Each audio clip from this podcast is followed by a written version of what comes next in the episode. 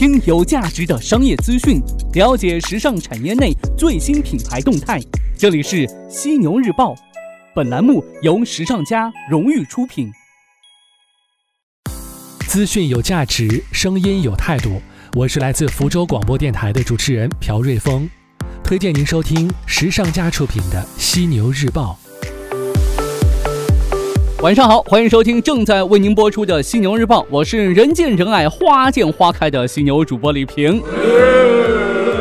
从去年年底开始呢，咱们时尚家学院推出了曼谷游学班。我们时尚家高级买手这个马林老师带着我们的学员去曼谷发现新商业，看了很多他们拍的照片，感觉他们去的不是曼谷啊，太不一样了。那经过我千锤百炼的死缠烂打，我们的院长终于答应这个月的曼谷游学班带上我，哈哈哈哈！想想都有点小兴奋呢。那到时候呢，犀牛日报也会停更几天，希望大家耐心的。等待我回归。OK，继续今天晚上的内容。今天晚上咱们继续关注到的是各品牌动态。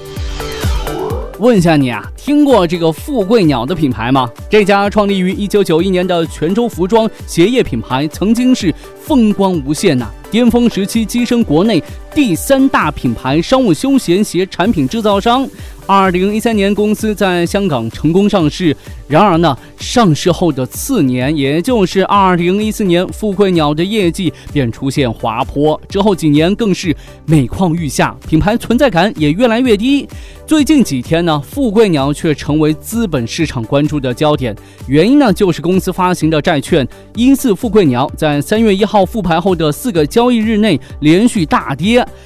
一次富贵鸟于二零一五年四月发行，金额是八亿元，期限呢是五年，赴第三年末，发行人上调票面利率选择权和投资者回售选择权。值得注意的是，今年四月呢，该期债券将迎来回售日。导致一次富贵鸟复牌后大跌的主要原因是投资者担心本息兑付的风险。创业二十七年，负债三十亿，四十九亿资金现在都是无法收回。那根据券商中国报道，富贵鸟创始人。之一执行董事林国强，二零一七年六月二十五号去世之后，未必巨额债务，其子女都放弃继承权，更引发了外界对富贵鸟的财务状况和经营状况的诸多揣测。富贵鸟如此陨落，多少让人觉得唏嘘啊！但是除了唏嘘之外呢，上海活着甚至活得还不错的服饰品牌，也应该从富贵鸟身上吸取一些经验教训。最近，位于上海南京西路八百六十三号的 Gap 中国最大的旗舰店里头，消费者不但可以买到 Gap 最新的春季产品，还可以买到独具美国好莱坞特色的专业彩妆品牌 Pop Kit。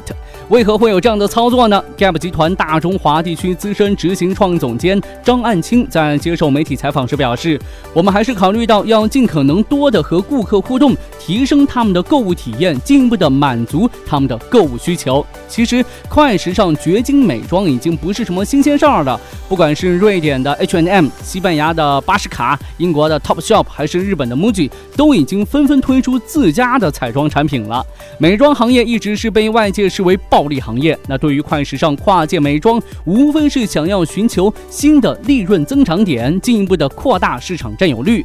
对此呢，张岸清表示，Gap 目前暂不考虑涉足美妆领域，当前仍会把做好服装这件事放在首位，但是不排除为了做好服装这件事，去寻找类似本次与 Pop Kit 合作。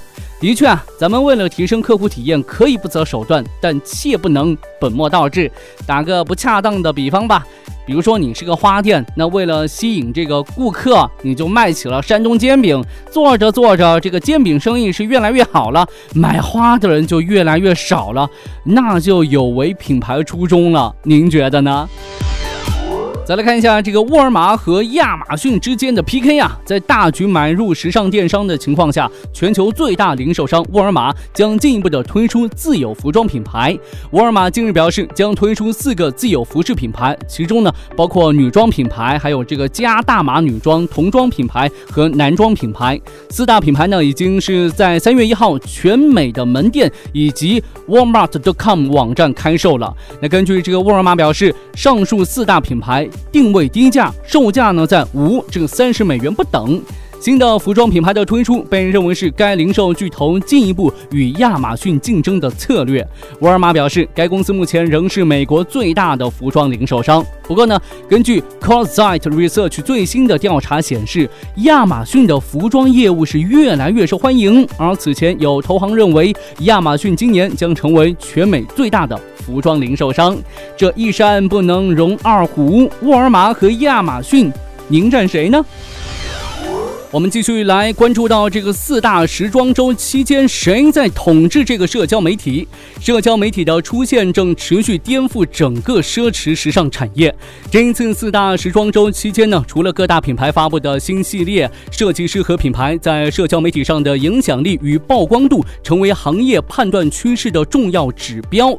那根据这个法国数字分析机构 Argus 最新发布的数据显示，Givenchy 成为巴黎时装周期间。在在社交媒体上被提及最多的奢侈品牌，其名称在 Instagram 和 Twitter 上累计被引用超过十九点八四万次。紧随其后的是 LV，在时装周期间，该品牌在 Twitter 和 Instagram 平台上被提及是超过十九点六七万次。排名第三的则是巴黎世家，品牌名字在社交媒体平台中累计被引用是超过十六点五万次，而香奈儿呢，则以十一点九七万次位居第四。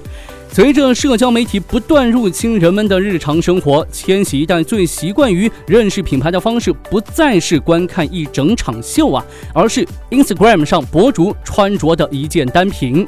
Instagram 时尚总监指出啊，社交媒体的存在令时尚更加的民主。近百分之五十的千禧一代用户表示，平时关注了多位名人、模特和品牌的 Instagram 账号，并会因此而增加时尚服饰方面的消费。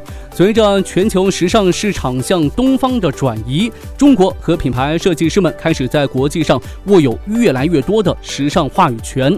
根据时尚头条网统计，本届时装周共有近四十个中国品牌或设计师参与，其中出现最多的当属纽约时装周，共有二十五个华人设计师品牌入选。有分析表示，啊，四大时装周上的中国品牌数量从未像现在这么多。尽管越来越多的国内品牌能站上国际时装周的舞台，已经是业界对中国时尚实力的一种肯定，但不得不承认的是，这背后似乎更多还是靠商业性在推动。社交媒体对品牌的影响力越来越大，所以呢，品牌对于社交媒体使用也显得越来越重要。谁能更好的玩转社交媒体，或许呢，就能更好的抓住千禧一代消费者的心了。最后呢，咱们来聊一聊这个澳大利亚的时尚产业为何发展迟缓呢？时尚产业对于澳大利亚来说一直不处于主流位置。从历史上来看的话，澳大利亚的时尚产业更多的是建立在引进和采用国际品牌的基础上，这其中大部分必然源自奢侈品历史久远的欧洲，而本土设计师和品牌在国际市场上并不突出。然而呢，这一现状牵扯到澳洲的多方面因素。在客观地理位置上来说的话，这样一个季节同北半球相反，并且城市平原分布面积很小且分散的国家，市场操作起来要多费点劲。其中呢，快时尚品牌尤甚，澳洲的特殊地理位置和气候导致澳洲的各季服装需求时间与主流大陆，特别是亚洲和欧洲相反。澳大利亚高昂的租金是各大品牌首先先考虑的问题，这也是这么长时间很多品牌迟迟不愿踏进这片土地的主要原因之一。当地消费潜力还不能够弥补高昂的租金成本。虽然澳大利亚时尚产业阻力重重，但根据澳大利亚相关媒体报道啊，高速增长的亚洲游客购买力正在改变澳大利亚的时尚消费格局。这片土地的时尚市场上有待开发的巨大空间。但将走向怎样的方向，还要看各品牌对市场的重塑作用了。提到这个澳大利亚的话，你会想到什么呢？除了这个袋鼠之外，其实呢，澳大利亚的羊毛算是全世界最好的。澳大利亚呢，也是世界上最大的羊毛出口国。各品牌进入澳大利亚的时候，是不是可以把这个羊毛来做些文章呢？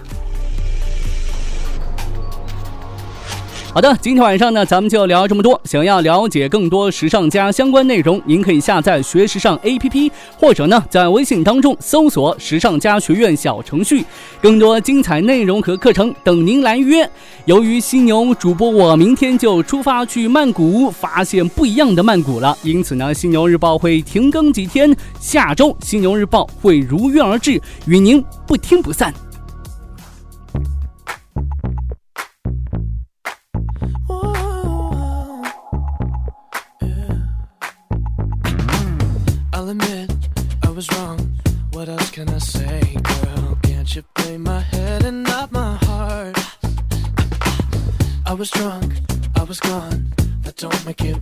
But promise there were no feelings involved.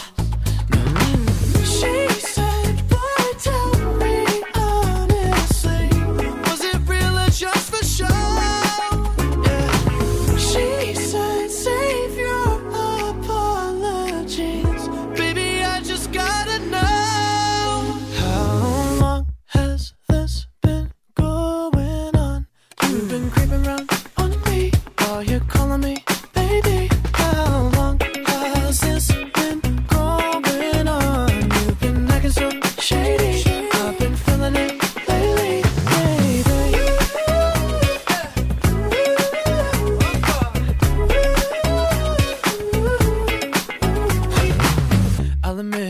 it's my fault, but you gotta believe me when I say it only happened once. Mm, I tried and I tried, but you'll never